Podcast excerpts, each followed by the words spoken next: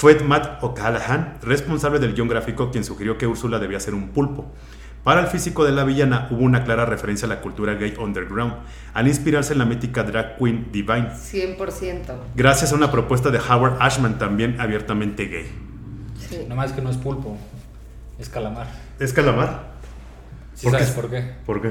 Porque tienen solo seis tentáculos. Porque es más barato animar seis tentáculos que ocho tentáculos. No mames.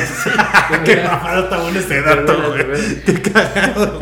Y todo el mundo piensa que es un pulpo, güey. Obviamente piensas que es Hay, hay un video de la actriz que hizo la voz de Úrsula que te explica eso. eh, cagada viejita, porque. O sea, dice, no, yo soy muy este, propia y siempre corrijo a la gente que me dice que Úrsula es un pulpo. No, los tengo que sacar del error.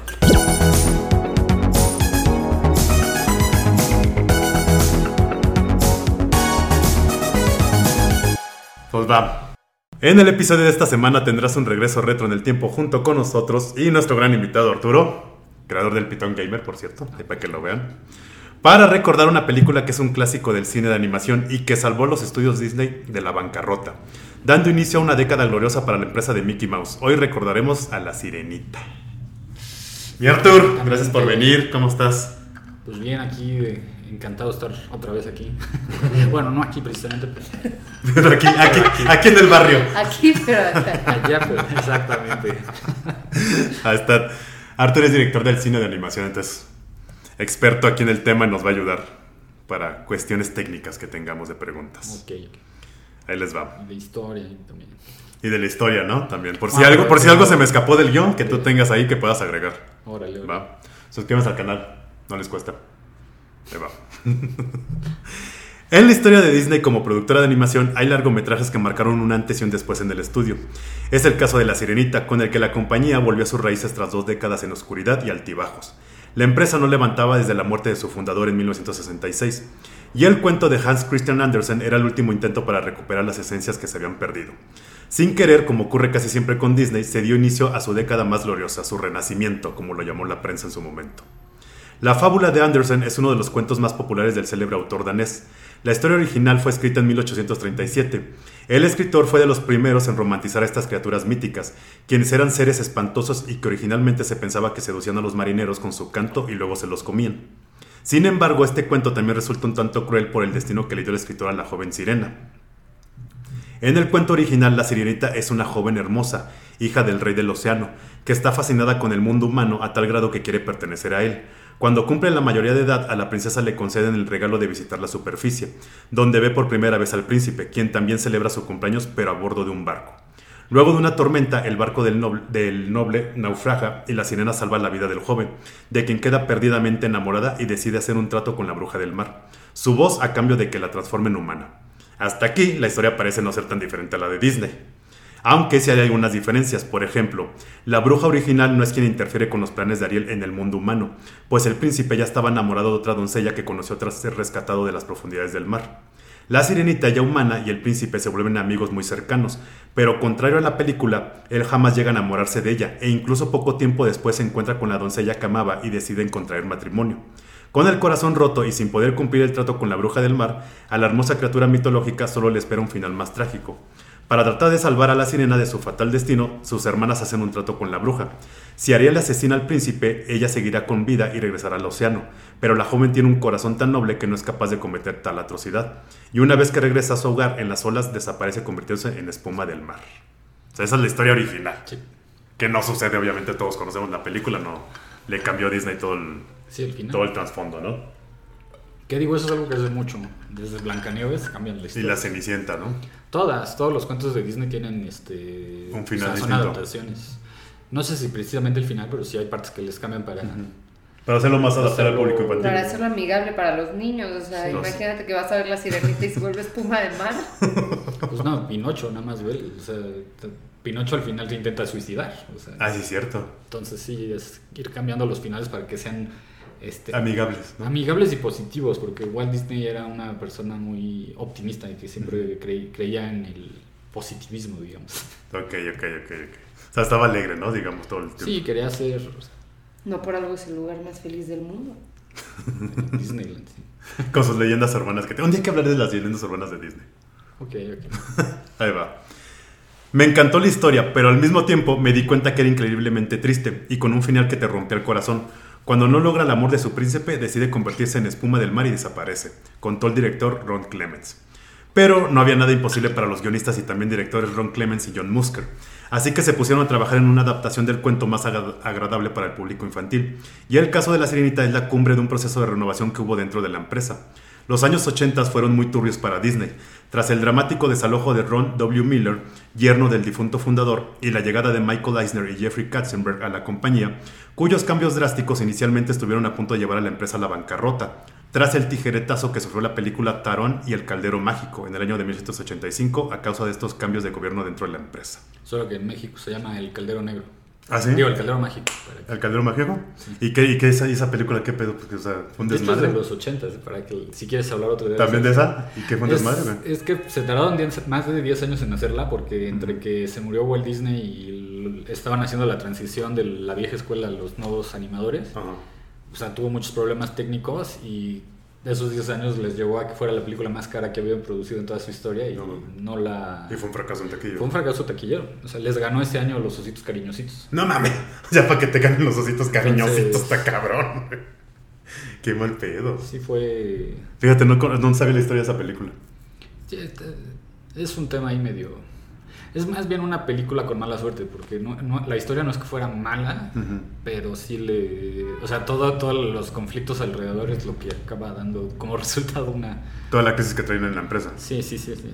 No, además te digo, como están en la transición de cambiar de animadores, porque ya los animadores que traía el estudio pues ya estaban retirando, Ujú. Eh, como que no se avientan a hacer cosas muy... O sea, por ejemplo, el diseño del protagonista es Peter Pan. O sea, si lo ves, literalmente Ujú. es Peter Pan con otro traje, ¿no? Entonces, cosas así como que no le... No se sentían muy seguros en algunas cosas. Ok, ok, ok. Está buena. Voy, a- voy a buscar esa historia para hablar. El éxito moderado de la película Basil, el ratón superdetective en 1986 permitió al estudio inyectar algo de aire a la compañía. Y su siguiente título, Oliver y su pandilla, estrenado en 1988, con una mirada puramente comercial, sirvió como preludio a lo que estaba por suceder. Los ejecutivos no estaban convencidos del éxito de La Sirenita, debido a los prejuicios que existían alrededor del largometraje. Se pensaba que al ser una película, así le decían, para chicas, no iba a tener éxito. De hecho, las previsiones iniciales eran que iba a obtener una taquilla menor a la de Oliver y su pandilla, la cual había obtenido 54 millones de dólares en su estreno inicial.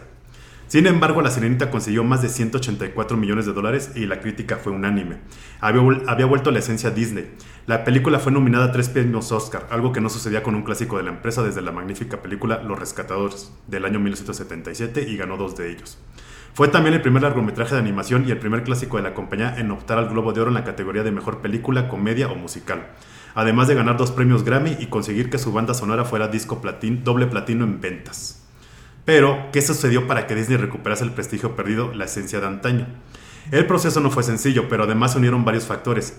El principal fue la unión virtuosa de talento al reunir un equipo espléndido de creativos en el que la música jugó un factor esencial, así como la llegada de nuevas figuras con ideas de renovar el estudio. La producción de La Sirenita fue una idea que tuvo el propio Walt Disney en vida. Originalmente se planeó la producción de una película que reuniese una serie de cortos basados en los cuentos de Andersen. Su producción comenzó poco después del éxito de Blancanieves y los Siete Enanos.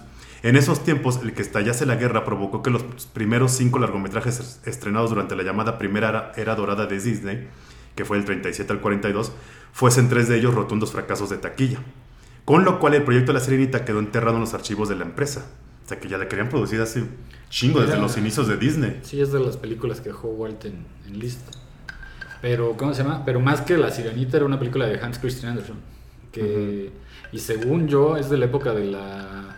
O sea, la tenía planeada para la época de la guerra. Porque cuando. Después de la Segunda Guerra Mundial ya no tienen dinero para hacer largometrajes completos con la calidad que hacían y empiezan a producir películas como collages, o sea, con calidad de, de cartoon, o sea, y hacía varias y juntaba y hacía un largometraje. Y creo que con esa fórmula estaba planeado hacer la vida de Han- Hans Christian Andersen. Y cuando platicaban la o sea cuando iba a platicar los cuentos o eso era cuando iban a entrar los segmentos animados. De hecho la, parte de- de- con Hans Christian Andersen iba a ser en live action. Bueno hasta donde yo tengo entendido del, del proyecto. Mm, ok, ok, ok, ok. A ver. Mientras que otros consiguieron salir a la luz otros proyectos como el caso de Cenicienta, Alicia en el País de las Maravillas, Peter Pan y Merlín. Otros quedaron completamente descartados. El caso de la sirenita es interesante, puesto que en los borradores encontrados en los archivos de Disney por los directores, el productor en ese entonces había dejado el corto con su final original, con la muerte de la protagonista convertida en espuma de mar. Ya hubiera estado chingón. No, es para niños. Pero imagínate, o sea, tenían la idea de sí dejarla así como el cuento original. Esa era la idea inicial en los 30 Si hay cortos de Bueno, hubiera que- estado bien para que entendieran que no todos son finales felices. Eso es verdad, Es, desde que, chiquitos. es lo que platicamos una vez. Disney tiene la culpa de que las No, mujeres siempre echaron estén, a perder siempre la estén vida. pensando que busquen un príncipe Los- azul. Nos echaron a también. perder la vida, o sea. Porque te plantean el enamoramiento. Pero no es Disney, es Hollywood. Sí, O sea, sí, es, sí. Sí, es es- la fórmula de Hollywood. Sí, eso es como que a los hombres también así como vas a encontrar a No, tu... y es el primer amor y, la, y luego luego ya te enamoras y felices para siempre. Y, Sí, sí, sí, o sea... y en cuanto la ves van a sonar campanas. Y, Ah, sí, claro. Y salen los pajaritos así que en las películas de Disney todos, ¿no? Qué sí, mamada. no. Esencialmente, ese fue uno de los factores que provocó conflictos a la hora de obtener el aprobado de Katzenberg. Katzenberg. Katzenberg. Fue severo a la hora de dar luz verde a proyectos tras el... el- Se me fue la en. Pero ahí sí la apunté, mira, sí la apunté. Sí, las sí. cosas bien. Qué oso. Fue severo a la hora de dar luz verde a proyectos tras el descalabro de Taron y el caldero mágico. ¿O cómo dijiste que era acá en México? El caldero, El caldero negro. negro. No, el El caldero mágico. mágico. Es que el inglés es de The Black Cauldron. En un principio, el, el futuro fundador de la empresa DreamWorks rechazó el proyecto, no solo por su final trágico, sino porque en ese momento estaba arrasando en taquilla una película con una temática similar. Pero según yo fue al revés. Según yo, ejecutivos de Disney, este, eh, le- el, el director de la cenita les picha la idea Ujú. y como estaba lo que dices, lo de la película de, De Splash. 1, 2, 3 Splash, protagonizada por Tom Hanks y Bueno, Daryl Hannah. Estás leyendo puros títulos de España, ¿eh? ¿Neta? Sí, porque aquí en La México. Splash, la sirena. Esa, en México es, es Splash. buenísima. Y fue, fue un mega hitazo, de hecho. Yo me acuerdo más o menos Y de hecho, gracias a esa película, el, cierran el estudio de animación de. Bueno, no lo cierran. El, el estudio que construyó Walt Disney con el éxito de Blancanieves, Ajá. que fue, era prácticamente como un complejo universitario, así con varios edificios y todo. eh, en los 80s, como no está pegando la animación, empiezan a hacer live actions y sale Splash y salen no, otras La nota varias. donde Tom Hanks hacía grande, ¿no? Esas. Y entonces les empieza a, a pegar el área de live action y los ejecutivos como Michael Eisner dicen, ¿sabes qué? Necesitamos oficinas para nuestras estrellas como Robin Williams y no sé qué. Las, las, las películas animadas no están pegando, ¿saben qué? Los animadores se van de los, del edificio y Sí, sí. montaron un edificio de lámina en el estacionamiento, ahí mandaron el estudio de animación No mames. y le dan, sí, eh, y con esas presiones hacen la, o sea, cuando llega la sirenita, Ajá. el- el- prácticamente les dicen, ya no, ha- o sea, esta es la última chance que tenemos para hacer otra película animada. Si no pega, ahí, ahí O sea, quedó- iban a acabar, iban a acabar el, el área de animación. Sí, les dicen, No esta es la última que tenemos. Pero te digo, lo que, regresando a lo que decías de Splash, según yo, Katzenberg al revés. que- o sea, porque él manda, el director manda su pitch y les dicen, no, acabamos de sacar una película de sirenas y no queremos hacer este, que el estudio lo relacione con sirenas. Pero No Splash es de Disney. Es de, es- es de Disney, pero bajo el bajo la marca de Touchstone. Porque Disney se da cuenta que no puede hacer películas para adultos con la marca Disney porque o sea, le pegas a la marca. Entonces, muy inteligentemente, nada más abren otra marca que es Claro. Touchstone y lanzan, o sea, todo lo que era para adultos en ese momento sale con la marca de Touchstone. Y este.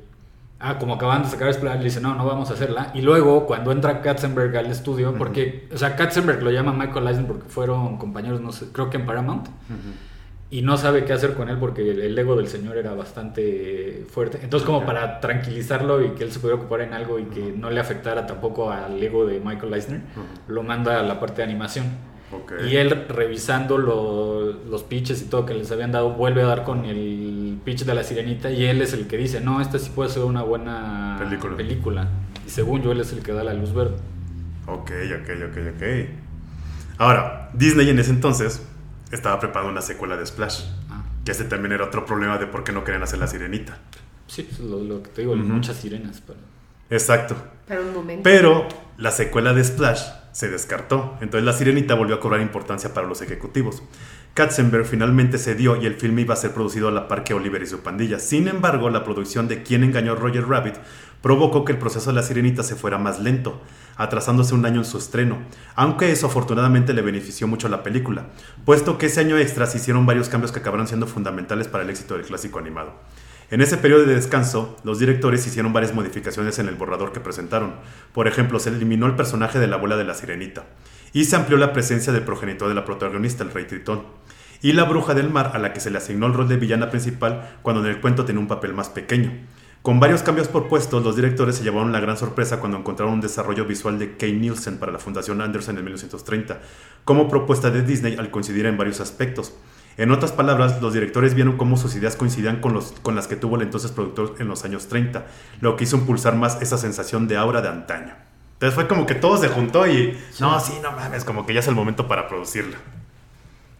Un aspecto fundamental para la película fue la música trayendo la esencia de Broadway a los clásicos de Disney. Alan Menken fue el encargado de componer la música en colaboración con Howard Ashman. Precisamente Ashman fue clave para la producción de la película. Además de ser letrista, Ashman era dramaturgo. Con sus consejos sobre el guion resultaron fundamentales. Al ser él el que propusiese que Clarence, un cangrejo con modales ingleses, fuese mejor llamado Sebastián, un crustáceo jamaiquino. También, no me imagino Sebastián como inglés, la No, neta. no hay manera. No mames, hubiera estado bien raro en ese fe. Seguro le hubieran puesto así trajecitos, así como Con que. smoking. Sí, ¿verdad que sí? No, pero sí, o sea, su flow sí es muy como jamaiquino. Es que eso le dio. cap- Pero en la nueva película no está así, ¿por qué? No lo hicieron tan... ¿Verdad que no? No lo hicieron tan jamaiquino, está bien raro. de- bueno, no sabemos en inglés, porque la vimos en español. Sí, es- Pero pon- en el acento en español de No, la en, inglés, en inglés ya vi tantito el cachito de Under the Sea y está muy como lentona.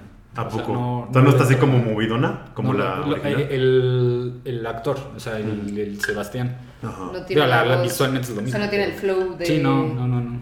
Y es- lo hacen porque pues, quieren de- separarse tantito del, Del del original. original. Pero, pues, eso- No, esta es de las películas que menos se separa de las originales. no, pero siempre le, siempre le quieren echar algo de... O sea, sí le agregaron cosas, ¿no? O sea, Paloma es la, que, la experta que me estaba diciendo, no, sí le agregaron esto y que no sé qué, y esto no estaba en la película original. Sí, sí, sí, claro. Pues es mí- que yo son varias problema- canciones nuevas. Oh, ¿Qué son Sí. tres? Son, la- le, le metieron la canción de Eric, la, la canción del mercado, y un- la- una canción que se avienta Scuttle y Sebastián. Paloma estaba emputada con la canción de Eric. Así que es este pedo. Está horrible. Es que parecen videoclips, o sea, Sí, literal. sí, parece parece un que cuando videoclip. se sube empieza a ser así. De las escaleras ahí el güey. El gran problema que tienen estas canciones que las aumentan es que ya no, o sea, la historia que ya escribieron ellos en 1989 fluye perfecto, o sea, Claro. tiene un ritmo muy bien y las canciones en algunos momentos te ayudan a que la historia avance o. Aquí pudo haber no estado sin ni medio pedo. Exacto. Es que si esa canción del príncipe sale, o sea, No, puedes no, sí quitar esos parece videoclip. cuatro minutos, güey. Quitas esos cuatro minutos y, Y no es que es pasa eso, nada. es él caminando en la playa, la cámara Y en el vueltas. barco, Sí. Sí. volando en la Sí, o sea, no, con el no, o viento sea, del o sea, como que sí salía sobrando.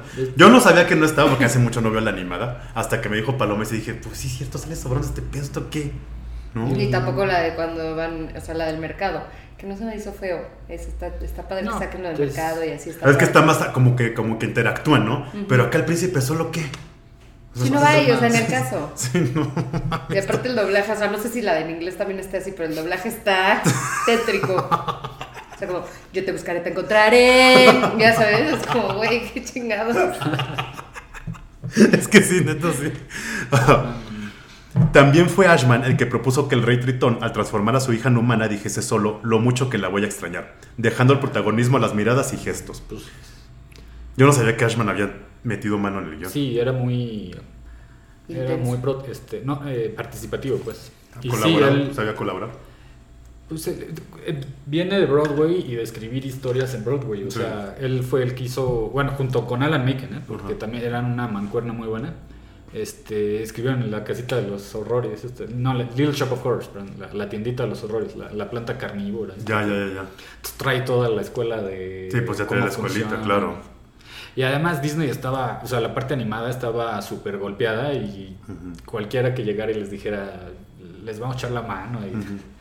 y este cuate entró muy... O sea, de niño su sueño también eran las películas de Disney. Entonces poder entrar a Disney y poder colaborar. O sea, pudo haber trabajado hasta gratis el güey. Claro. No creo que gratis, pero sí era, era parte de su, De su sueño. sueño estar ahí. Entonces sí se involucró mucho. Y estuvo involucrado tanto en la, en la Sirenita, en la Bella El, el Bestia. Rey León, Aladín. No, el Rey No, no, el Rey León es de Hans se murió, se murió en Aladino. En Aladino tiene tres canciones, ¿no? O sea, Según ya yo. la estaban produciendo y es más, se muere antes de que estrene La Bella y la Bestia. O sea, a unas pocas semanas del estreno de La Bella y la Bestia se muere el señor. Ah, pues le dieron un Oscar póstumo, ¿no? Sí. Ganó por la canción de la Bella y la Bestia, creo. Sí, exactamente. Sí. De hecho, Aladino ya la termina a medias. Este, Alan Macon la tiene que terminar porque ya. Él componía la música y este Howard hacía la, la letra. Entonces tuvieron que buscar a quien le Un terminara las let- ajá, le- a un letrista y este y hay varias canciones que ya no que ya no salieron de o sea que ya se habían planeado con este cuate y cambió la historia entonces ya no venían al caso en la, en la nueva versión Sí, porque murió creo que en el 91 o algo así. sí no ha de haber sido sí 91 porque la, la, la Bella y la Bestia es del Del 92, 92, sí. Curiosamente, esta, esa sensación de un padre dejando marchar a su hija a que haga su vida y sea dueña de su propio destino fue el concepto original de la muerte de la heroína en el cuento de Andersen, que coincibía el deceso como el desenlace liberador del espíritu, con lo cual esa metáfora del dejar marchar pasa de la heroína principal a su progenitor en la versión de Disney. Con La Sirenita, Disney retomaba el concepto de animación musical en el que las canciones ayudasen a avanzar en la trama, algo que el estudio no había hecho en la animación desde 1950 con la película de La Cenicienta. Como ya sabido, la fórmula no solo funcionó, sino que hizo escuela al tener los siguientes clásicos un arquetipo, un arquetipo similar. De los 10 largometrajes de Renacimiento de Disney, solo uno no tuvo canciones y 5 de ellos se han convertido en musicales de teatro. El clásico de Disney número 28 no solo dio inicio a una era gloriosa. El llamarle película de transición no es desacertado. Hacer el último largometraje del estudio en utilizar el método tradicional de animación de serografía. Cuéntanos un poco aquí a la audiencia qué es el método de serografía. Es la. Bueno, las fotocopias. de- o sea, antes se hacían en mica las, las animaciones. Ujú. de- tú dibujabas, Ujú. y luego pasabas en limpio el dibujo y luego le ponías arriba un acetato, Ujú. limpiabas con tinta la- la- el, el dibujo, lo mandabas luego al departamento de pintura y lo pintaban por atrás. Ok. Pero por, cuando hacen La Bella Durmiente, eh, también se venden casi 10 años en hacer esa película. madre.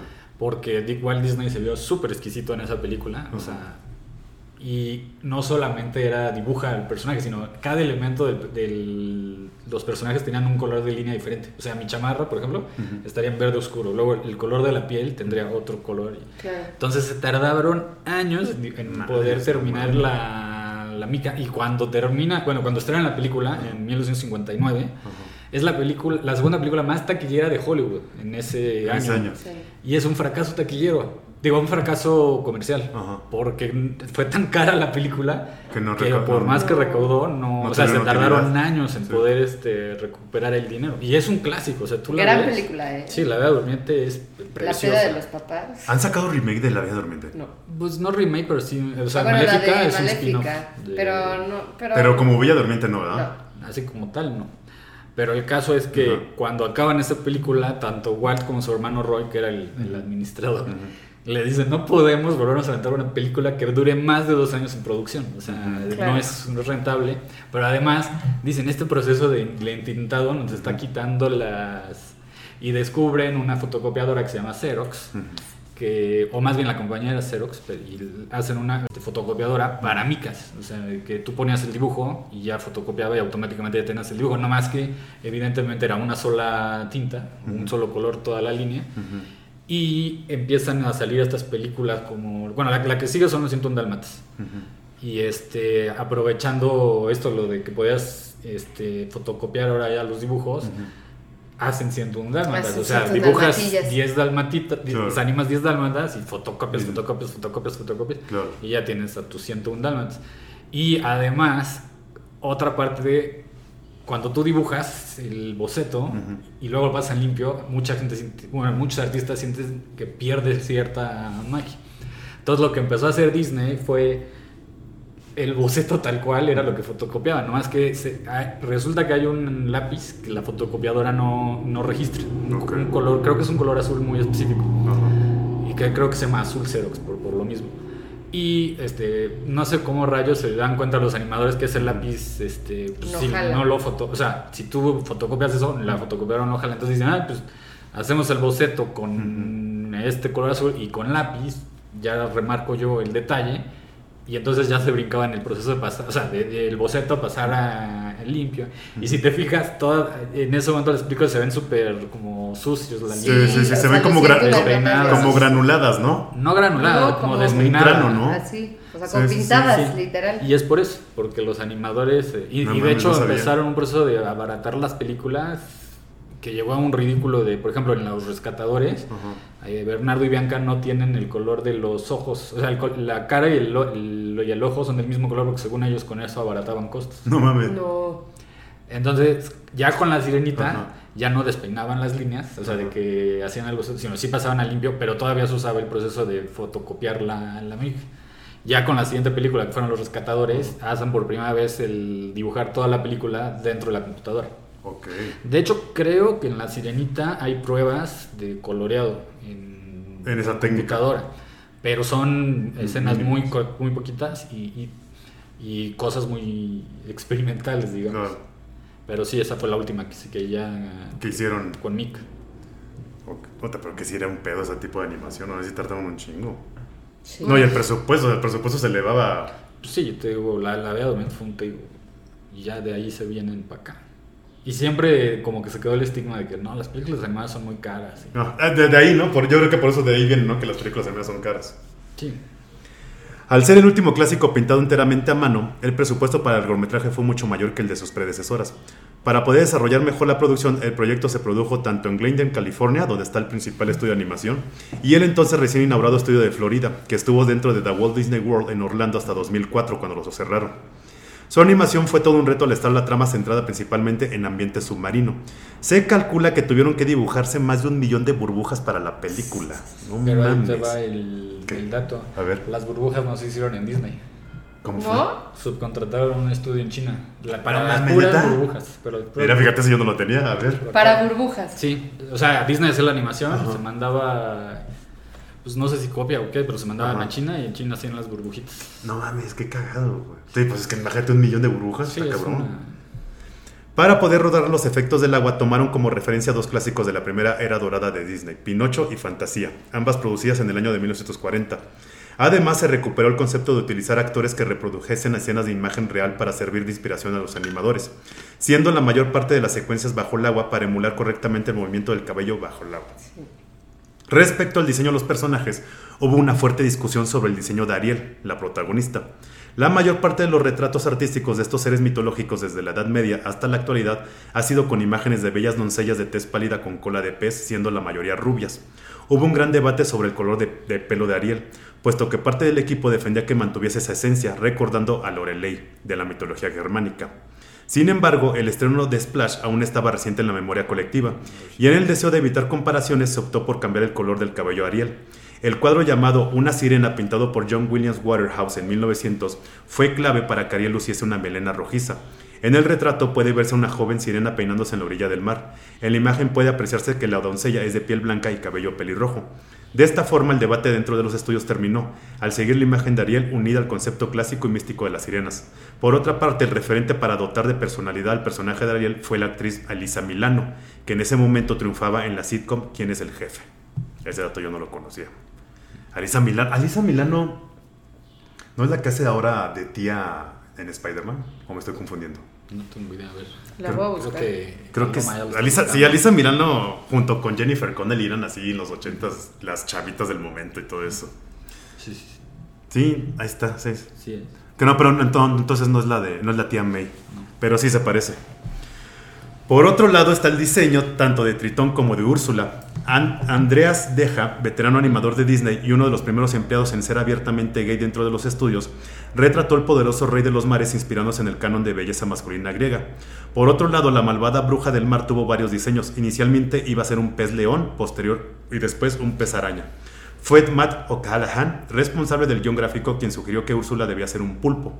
Para el físico de la villana hubo una clara referencia a la cultura gay underground, al inspirarse en la mítica drag queen Divine, 100%. gracias a una propuesta de Howard Ashman también abiertamente gay. Sí. Nomás que no es pulpo, es calamar.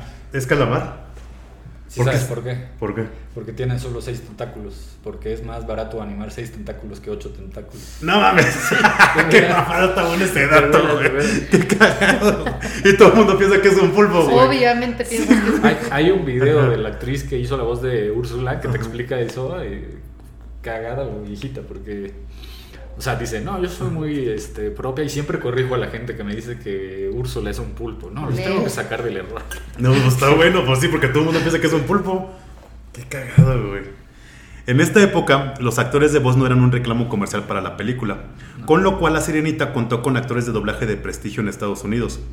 Jodie Benson fue la elegida para doblar a Ariel, mientras que Pat Carroll, mítica actriz de Broadway, se encargó de poner voz a la temible Úrsula. Samuel Wright fue el caribeño Sebastián. Christopher Daniel fue el príncipe Eric y Kenneth Mars el rey Tritón. Aquí, en, aquí en, en el doblaje latino, ¿quién lo hizo? Aquí lo hicieron en Ecuador. O sea, es raro porque por lo general el doblaje latino se hacía en México, pero Ajá. aquí no sé por qué se fue a Ecuador. Neta, no Sí. sabía. Yo pensé que lo habían hecho en México. No, aquí no se hizo la, la sirenita. Dato No curioso. sé por qué. pero- Yo menos. Dejando de lado el aspecto técnico de la película, vamos a contarles algunas curiosidades antes de terminar. Tanto la trama de la Sirenita de Disney de 1989 como el de la Pequeña Sirenita, película de la empresa japonesa Toei del año 1975, tienen muchos puntos en común. Su mejor amigo es un animal, el pez flounder para Ariel y el delfín Fritz para Marina. Sus colas son verdes, ambas inspeccionan barcos hundidos y la apariencia de sus padres es muy similar. En cuanto a las brujas del mar, la de Marina es una mujer manta pero comparte los colores de Úrsula que son el negro y el morado. Que esto es algo que Disney le han como últimamente no traen porque dicen que también el Rey León se inspiraron, bueno, Pero- se robaron a Kimba de Japón, que es una serie animada de los 60s y la ves y es el Rey León. Pero ahí Tal cual. la- Tal cual es el Rey León. El Kimba León Blanco, pero. Sí. Sí, los, o sea, la empresa japonesa demandó a Disney, pero el juicio ¿Ah, lo ganó sí? Disney. ¿A poco? Sí, porque le- les demostraron que las dos historias están inspiradas en Hamlet. Ajá. Y luego les decía, mi, mi león se llama Simba, pero porque Simba en su quiere decir cachorro. O sea, no porque tu- el tuyo se llame Kimba. Kimba. Y así empezó Disney. Ajá. Sí, seguro Entonces la, de- la demanda no procedió y luego Disney agarró y dijo, ah, espérate, pero aquí tengo una demanda que sí procede por difamación. Tómala. No mames. Sí, y dicen que... O sea, les- aplicó la de Nintendo que lo demandas pero te contrademanda, güey. Sí, no, y además Tómala, le- tuvieron que pagar a Disney una la nota. Por... Pues de ¿Para qué hablé? O sea, Toei Animation. Sí, sí, una No cosa... mames. Creo que todavía en los, este... ¿Qué habrán sido? Mediados de los 2000 la seguían pagando. O sea, No mames. Sí, sí, Es sí. que yo me acuerdo que vi que cuando empezaron ese mame de, de que, había, de que Disney Mira. había robado la idea del, Si te, del vas Rey a, León. si te lo vas a poner a las patadas a, a quien, con quien sea, tienes que saber que si te, Sí. va, que te va a contestar la patada y que tú la tienes que poder Claro. aguantar. Exacto. Por supuesto. exacto. Y este, si no, no te metas. Sí, claro, claro. Pero Sí, no, no, no. fíjate que no sabía eso que lo habían contrademandado. Los colores de las colas de, de sirena, tanto de Ariel como de sus hermanas, representan los siete colores del arco iris. Si nos detenemos a comparar a Ariel con el resto de. ¿qué? Sí, las hermanas, sí, sí. sí. Si nos detenemos a... Bueno, a ver, esperen, aquí les tengo rápido, miren. Arista es rojo, Atina es naranja, Adela es amarillo, Arista. Ariel verde, Acuata azul y Alana violeta. Ah, y Andrina es color índigo. Si nos detenemos a comparar a Ariel con el resto de sus hermanas, comprobaremos que los artistas diseñaron el personaje para destacar frente a las demás. Es la única pelirroja de todas las hermanas, así como la única en llevar el pelo suelto. Las conchas marinas son de distinto color a su cola, mientras que las de sus hermanas son del mismo color. Y su nombre es el único que no termina en A, a diferencia de los de sus hermanas. Ahora, aquí viene algo para tu canción que tanto te, que te gusta, ve este dato. Originalmente, chécate. Sí, hasta estaba cantando en el cine. Así, yo ya iba a decir de callen a la ruca. Ya callen a la sadoña. No, me faltó una mitad bien con cola, güey. Sí. Y con, Hola. y con su madre acá de verde pintada. Ahí va, miren. ¿No viste el peinado que se hacen una trenza y se meten a la muñeca de Sí, claro. Ah, me chinga, chinga. ¿cómo, cómo, cómo? Se- le haces una trenza, se cuenta, no sé, a Paloma, le hago una cola, sale una trenza, Parece metes la a la muñeca y parece la cola. Entonces se la pintas de verde con brillantina y así y se ve bien Le padre. hubieras hecho eso el sábado. O sea, es ya de por sí la llevé toda. No se hubiera podido recargar. No mames. Ahí va. Chécate este dato curioso de tu canción favorita en el mundo mundial. Originalmente, Ariel iba a cantar una canción diferente a la de Parte de tu Mundo. La pieza Se se... llama, se llama parte de él. ¿Parte de él? Te digo que agarró Parte de su mundo. Agarraste parte de doblaje de... De España. No, es, claro, es que literal es el doblaje así como. A ver, la pieza que iba a cantar original se llamaba One Dance y la letra hablaba sobre la oportunidad de poder bailar con el príncipe Eric, presagiando que para conseguirlo renunciaría a sus aletas. Pero para los productores esta canción no tenía la fuerza requerida para la escena, por lo que finalmente escogieron la Parte de de parte él. de él. Probablemente uno de los mejores momentos de la sirenita es cuando Ariel canta parte de él, pues esta escena de la película estuvo a punto de ser eliminada. Y es que antes del estreno oficial, Disney suele hacer una proyección inicial a los niños para ver cómo reaccionan ante la película. ¿Y qué pasó? Que a los niños en general no les gustó. No, fue. Se les cayeron las palomitas. A un niño se le cayeron las palomitas. Y es un desmadre. Es un desmadre. Y entonces no le, eh, todos viendo Y las ellos pensaron que no les había palomitas. gustado. Y fue Katzenberg.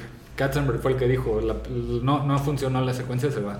No. Y, Y era porque estaban sí. Y luego, y luego dice, decidieron montar una nueva proyección, pero esta vez con público adulto. No, es que no, entonces te, te faltó un cacho. Este ¿De qué? Glenn Kane, que es el Ajá. animador y diseñador de la sirenita, Ajá. les me armó una. Ajá. Dijo, si no dejan esa secuencia, yo renuncio. O sea, de que no. Es que no, es Dice, espectacular. esa que imagínate la que le hubieran quitado. personaje, no sé qué. Sí, sí, sí. O sea, sí es de las cosas más padres. O sea, la defendieron a capa y espada sí, que el tenía que cuate se quedarse. dijo, dijo esa, esa la quitan y yo me voy de la... Y además era... En- bueno, es de los animadores más fregones que ha habido en, la, en el mundo, Ajá. pero en, en ese momento trabajaba en Disney y entonces Ajá. era de sus fuertes. Entonces sí, era un- sí amenazó. Sí, sí, no era, no era un animador. Sí, o sea, no le iban a, sí, no, no, o sea, no le iban a dejar ir tan fácil nada más Sí, por no. una. Sí, pues, si no, deciden mejor dejarla así a nada, meterse en pedos.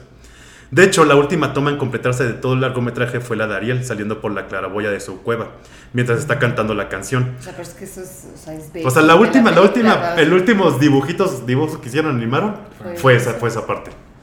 Fue un trabajo muy meticuloso, de hecho se llegó a realizar hasta en cuatro ocasiones hasta que se consiguieron crear los efectos ópticos deseados. Sí, no, es impresionante. Esa escena sí está bien cabrón, la neta. Después de vencer a Úrsula y salvar a la vida de Eric, vemos a Ariel sentada sobre una roca observando Esa a su amado en la orilla. basic. Esta imagen está inspirada en la estatua de la sirena de Copenhague. Sí, sí, claro. Eso A ver. yo sí sabía. Ahí vamos a entrar en cuestiones de vestuario. Ven. Que por cierto, ¿Qué? la escena en la versión de live action, qué regada, ¿eh? La- ¿Cuál, cuál, cuál? ¿La donde está sentada? La de la ola que sale ¿Dónde? cuando ella canta, cuando le canta a Eric después. No estoy de acuerdo. Que Pues, se va, se va arrastrando en la piedra, de la- se ve súper creepy la sirenita. Va arrastrando las manos así todas. Ah, sí, no, sí. sí. Vela, esa, esa. Ve, ve- Sí, no, las sí. manos, vele las manos. No, no, no. Antes, antes de ese Ah, boom. no, entonces no grabé. Va así con las manos. Ah, estamos viendo que, que Paloma pirateó la película. no, sí se ve, ya recordé. Ya No, recordé, sí, sí, sí. No no, recordaba hasta ahorita que vi el video de Paloma. O sea, ¿cómo? Empieza a caminar. Las, Ya no vamos las a- va arrastrando así de. O sea, va, va toda creepy en el. Sí, no, sí, sí de se ve. dices. En lugar de que nada más salía como la cierta. Sí, no, no, sí, sí, sí, sí, sí, sí tiene unas cosas como que dices, no, ahí va. Este dato sobre la sirenita no está confirmado. Es más un rumor que otra cosa, pero hay quienes afirman que para diseñar el vestido de novia de Ariel, los artistas inspiraron el vestido de novia de la princesa Lady Diana. Claro. Pues es que no necesitas confirmación. Está igualito, yo vi la foto, yo vi la foto hasta la bajé para que la estén viendo ahorita. Sí, está es- igualito. Es el, Sí, pero sí, es por la época, o sea, Obvio. está súper ochentero. Ujú. Y eso fue otro de los temas que me decepcionó de esta. Ay, El vestido de novia de esta película. ni al caso, ¿no? Lloras. De que, Pues es que en realidad como que el vestuario de ella- Yo soy estrafalario. de novia, te voy a decir. El que- azul ese Te voy a celeste decir también, que ¿no? escena para mí era, o sea, de chiquita, una cosa que decía, no, o sea, de mis favoritas. Cuando el papá ya le dice, ¿sabes qué? Ya llégale, Ah. güey. Le da chance y va saliendo caminando del agua el y vestido. brilla el agua y luego brilla el vestido. Yo de chiquita lo veía y decía, no, o sea, hasta lo grabé hoy, o sea, esta vez porque dije, güey, quiero ver cómo sale. Con su vestido todo rascuache de que ya que ya estaba te- viejo, de que ya Que no lo usó todo, toda su estancia de humano. Es como de, güey, no, a su papá le daría haber sacado empoderada. Sí, es que, es que, es que lo que platicamos. Este Javier Bardem, como que no le quedó el papel del Rey Tritón. No, tenía que estar más mamá. Tenía que haber sido Jason Momoa, un cabrón así mamado, así de que Sí. dices, "Eh, no, ma". pero el pedo es que Jason Momoa es Aquaman, Está entonces joven, pues, además. Está joven, es lo que yo te dije, está muy joven para Sí. Pero, Pero tendría a- que estar a más mí no me mamado. gustó Javier Bardem, la Y como que con un poco más de carácter, o sea, Sí, está estaba como muy noble, ¿no? sin- como muy sin... O sea, como muy... Sí, como muy, muy no, plano, ¿no? La tienen que encontrar cuando Tritón es... Sí. No descansaré hasta que... Sí, yo me acuerdo que la amanezca". animada siempre estaba así de... Sí, estaba furioso, güey. Sí, y aquí como que todo no. además. Porque... Sí. Que ahora que lo puse a pensar, digo, es una estupidez. Así es cierto, Cuando- tiene Sí, ropa, güey. sí, sí. No, pero fíjate, cuando la sirenita la hacen humana, Ajá. tanto en la versión animada como en la versión este, Sí, de, de live action, Ajá. de la parte de abajo está encuerada. O sea, nada más sale con Sí. sus conchas. Ajá. Lo que quiere decir que en su versión PS están encuerados. O sea, la, la cosa. Claro. Claro, sí, sí. No, pero aquí no sale ni con conchas, ¿eh? No, no, no. Se Sale le con el pelo. Sí, se- se- se- está raro, Se ¿no? tapa con el pelo. Sí, está que- sentadita sí es cierto lo que decía, no me había puesto a pensar. El Rey Tritón está encuerado. Sí, Porque le pusieron acaso armadura. Acá, pero de pues, la por cintura. No, to- todas las sirenas y todos los siranos están encuerados. Bueno, los hombres más, porque ellos ni conchas usan, pero. Pero qué caga, no, no me había fijado en eso, pero sí, fíjate. Es cierto, tienes razón.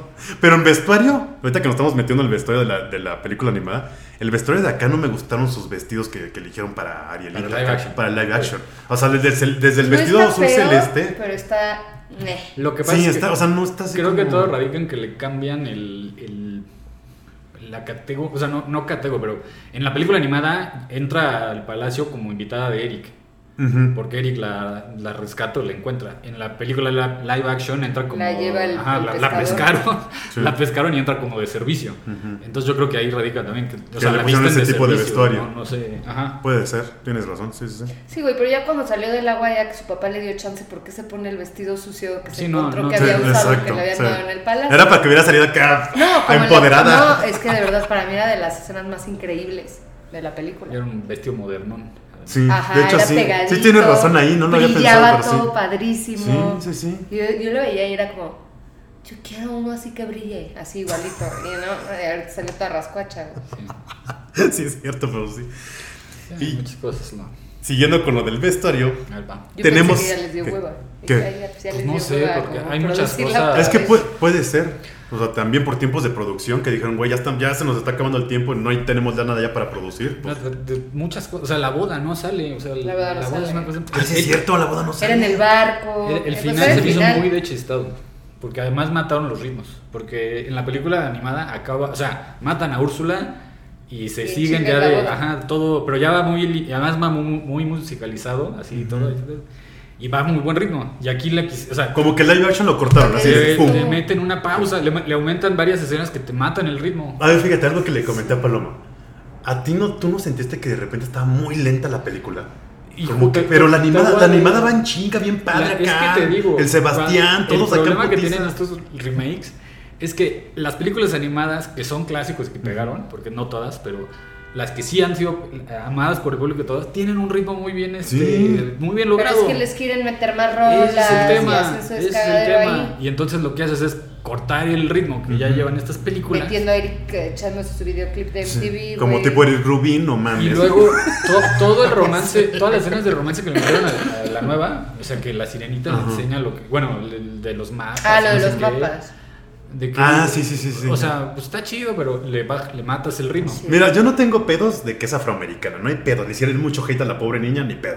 No está Pe- fea. no, no está mal, o sea, lo O de sea, ella no se está mal. bonito. Siento que hubo unos personajes que en el casting sí la cagaron, como lo del Javier Bardem con el Rey Es Tritón. que- sí. Y el ritmo de la película, güey. Ese, ese, ese- y bueno, y Sebastián, que el Sebastián no está, no sé en la versión El- inglés la tengo que ver, pero no está muy jamaiquino el pedo. Sí. Como que no Creo tiene el es flow. medio Sí. para empezar, creo que no es jamaiquino, pero igual ahí sí yo me equivoco. Pero sí, no, no se siente tanto como el Sí. otro que.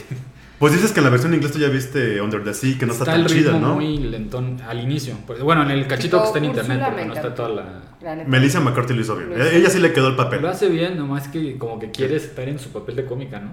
O sea, porque la ves desesperada por sacar un chiste de. Como que la cara que hacen los gestos, ¿no? Siento que quería. me- O sea, el, el- el personaje Sí de Úrsula es un chistín, ¿no? villano. Sí, como Sí. Se echan un dos que tres, ya. Sí, sí, sí, sí.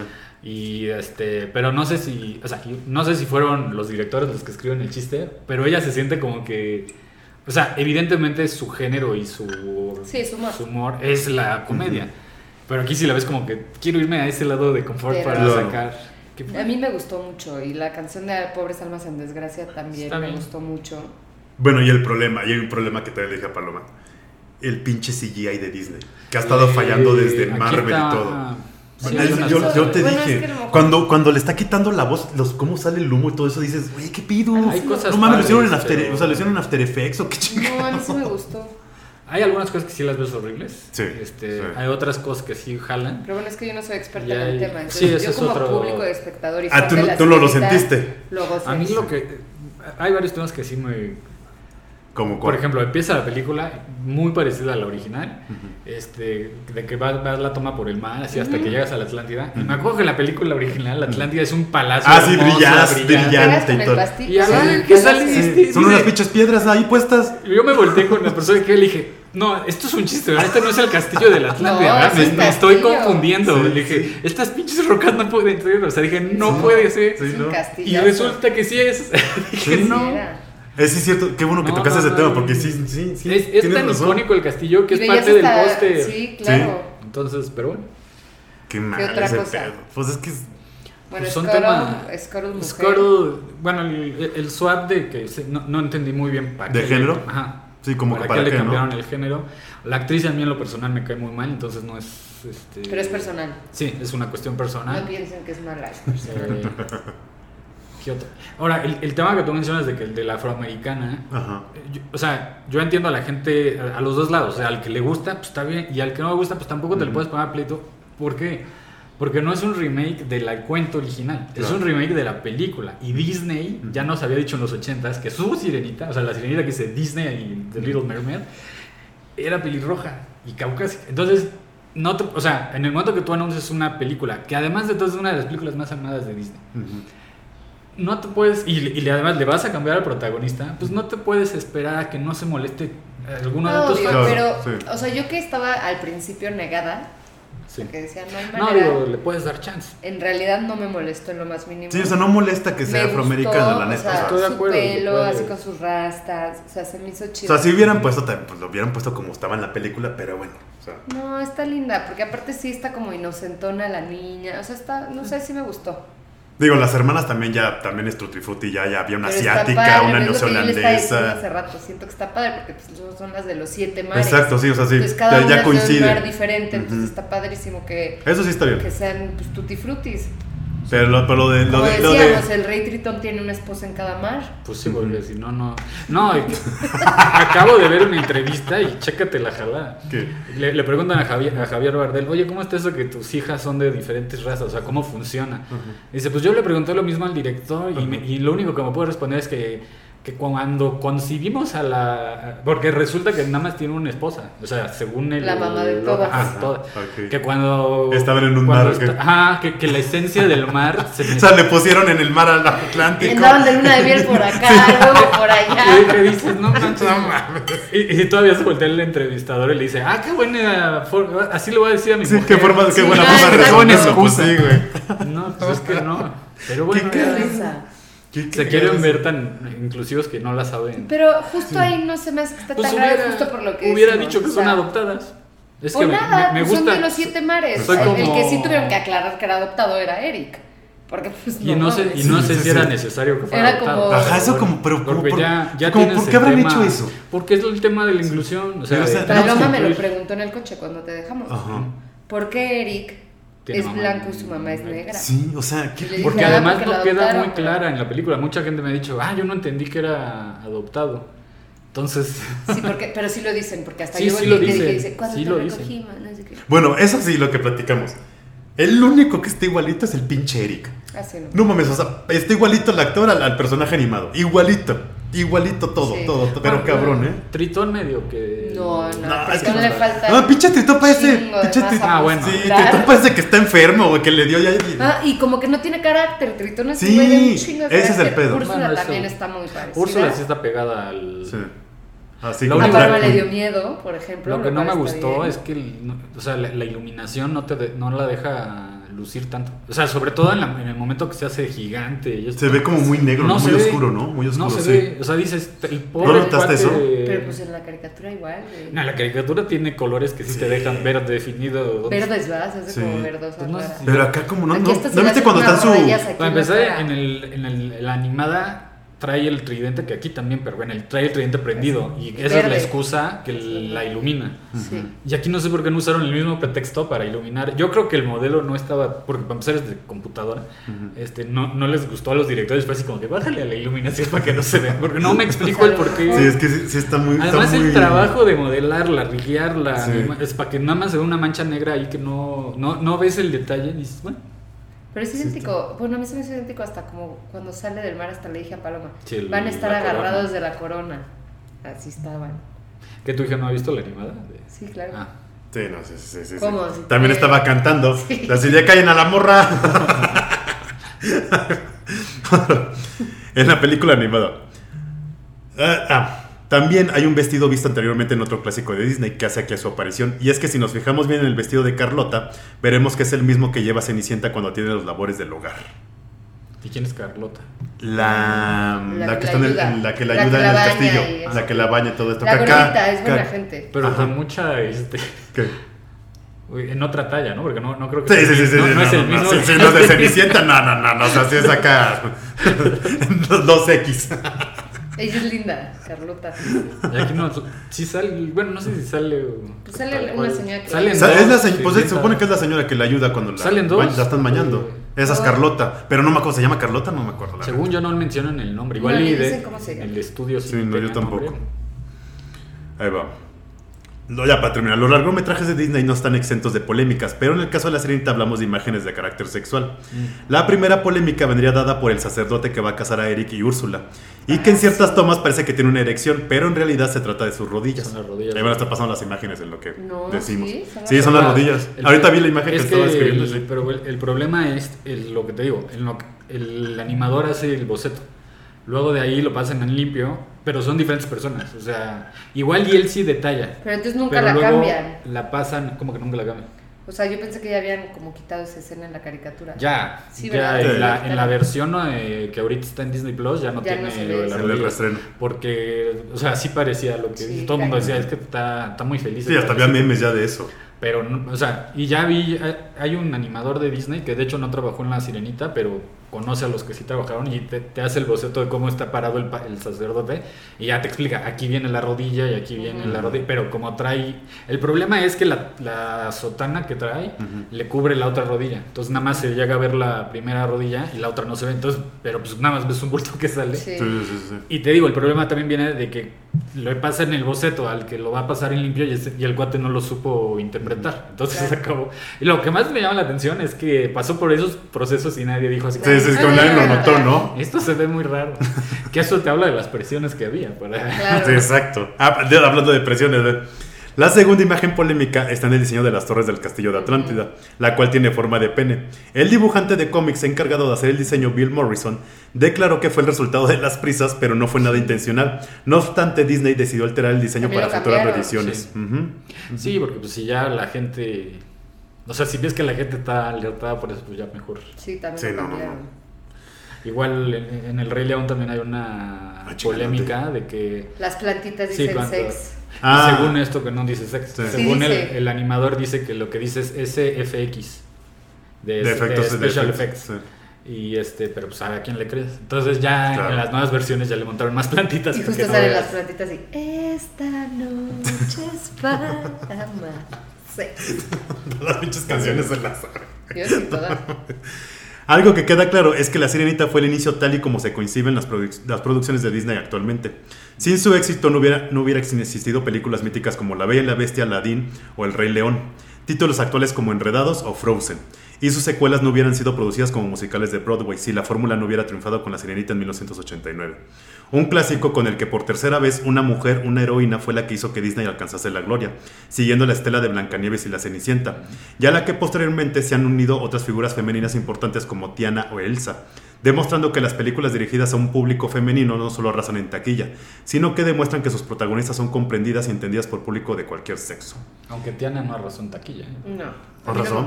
O sea, sí pegó, pero no es el arrasar. O sea, digamos que salieron tablas, ¿ok? Pero qué tal No tablas. Ganaron O sea, un poquito. Ganaron, pero, pero nada que ver con. Con las tres que mencionaste, nada que ver. No con sí. Blancanieves y la, ni Blancanieves ni la Cenicienta. la Cenicienta. Y esta fue la historia retro de la semana recordando un clásico del cine de animación que salvó una empresa y dio inicio a una era animada que durante los 90 alcanzó su época dorada. Pero esa historia la dejaremos para otro episodio. Sí, porque de ahí empezó a surgir todo el de Sí, la, el la renacimiento. época dorada de... de- Vayan de a ver la de sirenita La nueva. y que y canten como paloma. y canten como yo. A ti, o sea, a ver, la- el live action, ¿te Mira, gustó? lo que pasa es que yo soy, ¿Indiferente? soy punto y aparte porque yo soy de la idea de que ¿qué tienen de malo los clásicos? O sea, ¿por qué las tienes que...? ¿Qué, qué rehacer? Te entiendo muy bien un remake para películas que no pegaron. O sea, por ejemplo, si me dijeran Disney va a hacer el remake de El Caldero Negro, pues, o sea, claro, es una muy buena oportunidad de retocar temas que ya habías intentado. Un la gente action de no- la espada y la piedra. Pues igual, digo, también ese es un clásico, pero este, pero sí, o sea, son películas que no tienen para nada el fanbase de la Sirenita, o sea, Claro. Bueno, o sea, acaban de anunciar Moana en live action, Ah, sí, no sí, lleva sí, ni sí, sí. 10 ¿Esa? años, Sí, la van a con sacar. Roca. Yo digo, es que esto Ah, ya no, ok. o sea, esto ya o sea, se me hace hasta como falta de respeto a tu trabajo anterior, o sea, que Ujú, tiene de malo ¿Qué tiene de malo Moana? Y aparte Moana es relativamente muy nueva. Sí, O sea, ¿qué no, tiene? no tiene ¿Qué- ni qué- 10 años, es del 2016. No o manches, sea, está 6 cabrón. años. Y luego también la otra, donde estaba un mm, animalito azul, ¿cómo se llama? Lilo. No, Lilo y es Stitch. Esa también van a es live action, ¿no? 2000, sí, y ya, Y ya también dijo que van a hacer ya live vienen action. un ¿no? chingo en live action. Viene el Lilo y Stitch, viene el Es Jorobado que el de Notre Dame, merchandising, güey, viene... ¿cuánto no van a Ah, vender, chido el jorobado de Notre Dame, a ver si no da miedo. Sí. Güey, sí. Güey, ¿sabes qué estaría chingón? Frodo también da ¿Sabes, qué- miedo, ¿sabes es qué estaría chingón si hacen live action de del jorobado? Pues que mira, sea, que sea como el villano de Robocop que se queda, que se quema en ácido, güey, ¿te acuerdas? De la película Robocop así, que sale todo. Este estaría de Mira, hasta verga, donde esté el jorobado va a ser este... El que hace la voz de Olaf. Este, que el, el que hizo Le Fou en La Bella y la Bestia. Este, ya... Algo Josh, no sé qué Josh. Ok. ¿Y, ¿Pero esa ya la están produciendo? ¿La del jorobado? Según yo no está en producción, pero ya está... Esa este, siento que va a estar muy chida, es una gran película. Esa película, Esa esa película. sí le queda a Tim Burton. Sí, muy cabrón. Para que sea bien Muy oscura. cabrón. Ya, pero ya Tim Burton dijo que no quiere volver a trabajar con Disney. Porque por los pedos que... Que es un circo horrible ahorita. Sí, pues, sí. O sea, este- pero es que esa es buena. O un, ¿Sabes quién podría dirigir una, un este, el jorobado? Guillermo del Toro. Así un cabrón así, que bien oscuro el pedo, así, que te que dé miedo. ¿Quién güey. sabe si se... Es que te- Disney es una empresa muy controladora. Y Guillermo del Toro... Pues ya ves con Marvel cómo los controlan. Que está cabrón. Bueno, pero tiene cierto sentido. O sea, el Marvel porque está siguiendo una línea de historia. O sea, tienes, puedes hacer todo lo que quieras, pero tienes que ir de punto A a punto B porque después de ti viene fulano que tiene que empezar a hacer la película de punto A a punto B. Y si no te pasa lo de Star Wars, la última trilogía. No, no mames, está malísima, Cada no director mames. hizo lo que se le pegó la gana. y Sí, no, ya está en romance metieron y de todo el final y la madre, esa no. es- está... Están lloras con esa. Sí, con esas tres y lloras, cabrón, con las tres. Pero acá, mira, a mí no me, no me disgustó. Las sentí muy lentas, o sí, muy, muy pinche. O sea, ya llegó un momento que decía, madre, ¿a qué hora va a acabar este pedo? Sentí que ya llevaba como tres horas. O sea, Es no, por no. lo del ritmo que te digo. Pero... Y es que el pinche Sebastián en la animada es acá bien. Y todo acá, anda acá. Sí, exacto. Pone como que el ritmo en la película. fíjate, ese es otro tema que, que yo choco mucho con los live actions. O sea, los dibujos animados en general Ajá. Pues son exagerados. O sea, ningún dibujo. O sea, el Sebastián no es un cangrejo como lo vemos en la No vida tiene una cara, y- Sí. y están exagerados, están caricaturizados. Y- Tiene hasta piececitos así, y ¿no? además Disney tiene uno, o sea, uno de los principios básicos de la animación en Disney, por lo menos, es appeal, o sea, que, que sea atractivo, que sea bonito, que sea, o sea, no es, la- no es tal cual la traducción, pero va, hace referencia a eso. Entonces, hasta en el movimiento y todo, las animaciones de Disney, por lo menos las clásicas, buscaban mucho ese de toque, toque este- estético. Ujú. Y en el live action, en el momento que lo quieres hacer realista, pues no, no tienes los mismos Es un elementos. cangrejo. Sí, es un cangrejo, es un por pescado. más que un pescado sí, flaquito. tan Y ya. espantos. Entonces, esa bronca la traen desde. Siempre que meten animales, eh, Ujú. empiezan con esa bronca. El Rey León lo quisieron hacer muy realista y Ujú. lo que te pasan son animales que no tienen el rango de expresión que las originales. Como Entonces- también pasó con. Ay, ¿Cómo se llama este? La selva, el libro de la selva. Que también digo, pasó lo cada mismo. vez que meten un animal Sí, sí, y lo quieren hacer realista, Ujú. palo. O sea, otras empresas les pasó, como Sonic, que lo quisieron hacer Ay, no. muy, Sí, no muy realista. pavor. El primer Sonic estaba pinchísimo. Daba miedo. Y ya hasta que les entró, les cayó el 20 de no, lo tenemos que hacer caricaturizado. Yo creo que deberían de hallar una media entre el muy caricaturizado y muy realista para estas películas, porque. O sea, es que es muy, es muy difícil. se, se quieren ver realistas, pero vamos, las sirenas no son. ex- o sea, no existen. No existen. Entonces, Sí, ¿qué no, puedes no. ver del. ¿Qué vamos a hacer Sí. con Stitch? Sí, no, imagínate que van a poner ahí un- como un Pikachu tendrían que hacer. Pues, algo así, una algo- estética Sí, de de Pikachu. hecho. Y al Es rato que- que... quieran hacer Monsters Inc. live action. Ah, no, no, obviamente van a empezar a sacar Toy Story live action y la madre. Va a salir la pinche muñeca de vacaciones del terror con Pedrito Fernández. Yo creo que le van a bajar a los live actions. Porque, por ejemplo, ahorita te quieren pintar que la sirenita está haciendo todo un éxito y no es cierto. O sea, O sea, a ver ves- cómo va en taquilla. En taquilla en Estados Unidos le fue muy bien. Ajá. O sea, ahí sí no. Aquí también. ¿no? Aquí- en el resto del mundo le va fatal. O sea, está fatal. sí. O sea, ¿cuánto están proyectando que llegue? Habían dicho que este. Bueno, este fin de semana creo que llegó a Ay, pues 100 y yo, o sea, a mí se me tocó ver los cines llenos. Para empezar, Nada de ¿cuán- para empezar. ¿cuánto costó? Ahí sí no te sé decir. Pero pon tu. el ¿200? margen. ¿250? Sí, el 200 o a lo mucho 300 que no creo. Y están proyectando que, que recaude mil. Tendría que recuperar mil para quedar tablas, porque tienen que ganar tres veces lo que costó la Sí. película para que todas las partes del, o sea, Pero, pues, distribución, bueno. exhibición y ellos ganen. Puta, quién sabe si llega. No O sea, a mí se me creo que lo costó conseguir boletos, güey. Pero porque fin de semana de estreno, hay que esperar este fin de semana a ver si Esa es así. otra, estamos viendo nada más un fin de semana. Ajá. En el segundo fin de semana vamos a ver si realmente Sí, se mantiene, si no se la cae. gente A lo mejor quiere regresar a verla, si, Sí. si no hay un bajón. O sea, por ejemplo, yo no la volvería a ver. Ay, yo sí. Ni de pedo. Ahora O yo sea, la no. quiero ver en inglés. Ve. que Dios te acompañe. Sí voy a ir, obviamente. Porque, pero mira, es un pedo que no solo trae Disney, o sea, es un pedo en general. Porque La adaptar, adapt- no, adaptar una, una, sea una caricatura, sea un videojuego o una, una película animada de, del- de antes, es un pedo. O sea, ya, ya lo vimos con Dragon Ball, fue un fracaso. Con los Caballos del Zodiaco hace un mes fue un Este- fracaso. No, es muy difícil adaptar. Es como si adaptaran los supercampeones. Ah, ¿Los vas a poner a volar a cabrones ahí Lo o qué? que- O sea, lo- lo- si quieres pegarle a los fans, tienes que hacer eso. O sea, Ujú. y es lo que pasa con estas películas. Quieren, o sea, ya la película tuvo un éxito. Tiene una, o sea, la, la sirenita no es que sea de nicho, o sea, la sirenita pegó a nivel mundial y el fan base está en todo el mundo y de todas las edades. Vas a tener fans que sí que la quieren ver y que les agrade como Paloma, que Paloma dice a mí me gustó, pero vas a tener otros a los que Sí, que les y te apuesto que si la sirenita le hubiera hecho pegada a Paloma también le hubiera gustado. Ah, por supuesto. O sea, Claro, no, porque es fan, habido- es fan. Entonces, es un tema que te tienes, o sea, si te quieres ver creativo, te tienes que ver muy inteligente para no molestar a, a todos los fans, pero está cañón. o Sí, sea, no, sí, es que no les puedes dar por por otro todos. lado, tiene sentido que digan, no, es que la sirenita ya tiene fans, entonces ya no le tengo que invertir yo en ganarme gente. Entonces, hagamos estas películas para, porque ya tienen los... Pero, o sea, a final de cuentas, Mira, o sea, ahorita las tiendas Disney y ahí en los parques de diversiones tienen la pinche sirenita por todos lados, güey. Y todas las niñas están comprando la, La sirenita. Sí, la nueva, obviamente, ya la nueva. Se Ya. compra. y el- Ya sé. pues acaban de poner ¿Viste ese? ¿Viste ese? el video. Cuéntale de No, no vi. video. Hay un video en Reel, ¿cómo, ¿cómo era que le picaban a la manita? Que sale la sirenita nueva, ¿eh? Y le pican a la manita y se compran colchón. Ah, no, no era ese. No, era- ¿cuál era? No, era como una como acapulqueña, así de, Sí. bueno, bueno, que no. Te salvaste de mí, maldito. No, y además la facha que le pusieron, porque la que te venden es la del paliacate, ¿no? La- Ah, No chinga, sé. no sé, no sé. A mí, por ejemplo, ahorita en los parques Disney metieron a la sirenita para el meet and greet. No sé por qué rayos eligieron la versión de cuando es humana, con el vestido azul y la... Güey, ¿quién- o sea, Sí, es la sí. sirenita, ponla con su cola de pescado Claro. y...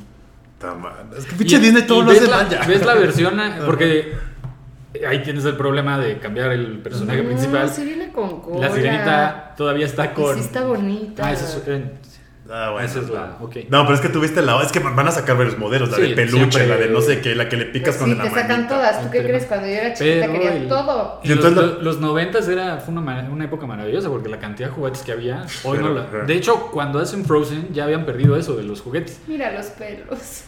De rastas como una película. Eso es la otra cosa que no entendí. ¿Por qué traía rastas? Se ven divinas. A mí me encantó cómo se veían. Me fascinó. Pero si el pelo es lacio, no. el pelo es lacio es agua, chido, ¿no? Según yo, porque es algo muy de la, De la raza.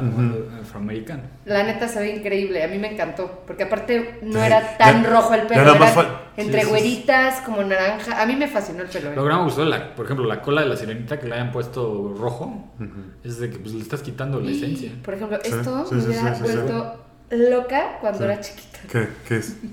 ¿Qué? ¿Qué? A las hermanas. A las hermanas. Todas ya sacaron a todas las hermanas, güey. Qué cagado, güey. Todas las razas del mundo. Las siete mares, ahí están las siete. Los siete mares. Pero mira, en unos cuantos meses veremos si, si las muñecas se acaban, Sí. este, si se acaban comprando o si acaban en, remates. Exacto. Ahí vas a medir. Sí, eso que vas, a, perfectamente. que vas a llegar al Walmart en Estados Unidos en 99 Y centavos. ahí, ¿no? ahí mides perfectamente si la película pegó o no. Entonces, este, Tienes razón, en el ahorita, merchandising. ahorita estamos muy Muy nuevo, temprano. muy nuevo. Y tanto. es. Eh, ah, pues esa es la del meme, esa es la del Te meme. salvaste de mí, maldito. Pónselas ahí, Farita. Me, me mandas la imagen para ponérselas en la... Para ponérselas ahí. Pero sí, o sea, sí tienes razón en eso. O sea, así se puede medir qué tan éxito tú fue. Sí, pues ahí lo vas a ver. Sí, o sea, si en unos meses ya nadie está comprando las muñequitas es porque la película fue un fracaso. Sí. Pero, güey, también está cañón. Obviamente las vas a estar comprando, según yo. O sea, si tienes una hija que le gusta la sirenita, que ya vio la nueva película, que la llevas a Disney o no, o va a ser su cumpleaños en dos meses, pues te la va a pedir. Y se la vas a comprar. Mira, cuando termine el verano, ahí nos vamos a dar cuenta qué tan éxito fue. Eso sí. Si las muñecas ya no están en- ni en el pinche Walmart, nada ya. Y las playeras, que las Sí, pijamas. van que las pijamas ahí, claro. sí, sí, sí, ya. Ah, esas cosas se, se saben luego, luego. Por ejemplo, con los Minions, cuando salieron, hasta el- en el puesto de, digo, en el alto tenías a los cuates piratas vendiendo peluches de los Minions. Claro. Sí. Y ahí mides completamente... ¿Has visto tú cuando en el coche has visto que están vendiendo la sirenita? No. No, eso, cuando ya salen en ese nivel de... Es porque ya se hizo. Es un trancazo, la. O sea, ahorita ves gorritos de Los Mario. gorros de Mario. Pero por ejemplo, ¿cuánto? Ah, en el fin de semana que fui ahorita al cine a ver la, la sirenita, Ajá. vi una niña vestida de la sirenita Ajá. y como dos niños de Mario. Entonces, creo que Sí. Es que Mario está cabrón, ya lleva un mes y medio que salió, no mames. Y Y sigue. sigue en el O cine. sea, me Pero en impresionó todos ver- lados venden los gorritos. Sí, está cabrón, No, lo de Mario era- cabrón. el niño era enteramente, o sea, el gorrito y la, la- el overol, entero. Y el día de la sirenita, bueno, quiere decir que Mario sigue. No, Mario sí, y va a seguir, pero cabrón todo Sí, el sí, año. sí, sí. O sea, está mi Artur, gracias por darte la vuelta, carnal. Y que nos explicaste cosas técnicas y curiosidades de la película. ¿Cómo te encuentran en tus redes? Cuéntales del proyecto del Pitón Gamer. Ah, pues pueden encontrar en, como el Pitón Gamer en todas las redes, en YouTube, en TikTok, Instagram, Facebook, así como el Pitón Gamer.